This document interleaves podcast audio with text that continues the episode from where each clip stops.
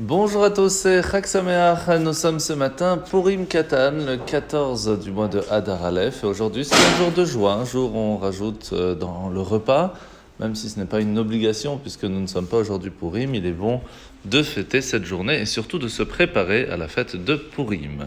Alors aujourd'hui, dans le Tania, nous continuons le chapitre 29, après que la Nourazaka nous explique que pour pouvoir réussir à, à revenir à ce que notre cœur ressente un petit peu plus de volonté, de plaisir à la spiritualité, eh bien il faut un petit peu le casser, se rappeler que nous ne sommes pas parfaits, il y a encore des choses à travailler sur notre vie, ça peut être même aller vérifier sur notre jeunesse, et si vraiment, vraiment nous pensons que nous sommes parfaits dans tout, eh bien il faut se poser la question, est-ce que même dans notre pensée, nous pouvons arriver à dire que nous sommes parfaits, ce qui est rarement le cas, et travailler un petit peu là-dessus.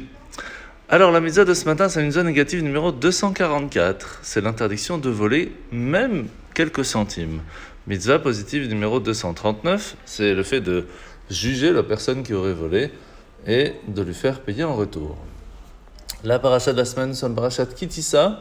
Alors que Moshe se trouvait encore au Mont Sinaï, Hachem lui fait savoir que le peuple commençait à adorer le veau d'or et qu'il euh, allait pour cela détruire complètement le peuple juif. Moshe pleure, prie pour le peuple juif, demande à Hachem même de l'effacer de son livre s'il était prêt à détruire le peuple juif, et en fin de compte, après être revenu la deuxième fois d'être monté sur le mont Sinaï, Hachem nous pardonne.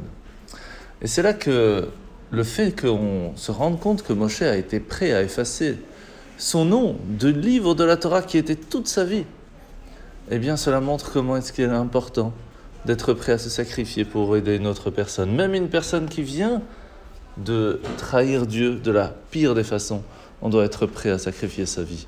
Combien il serait donc important de donner un petit peu plus d'effort et de temps à celui qui en a le besoin. Bonne journée à tous et à demain.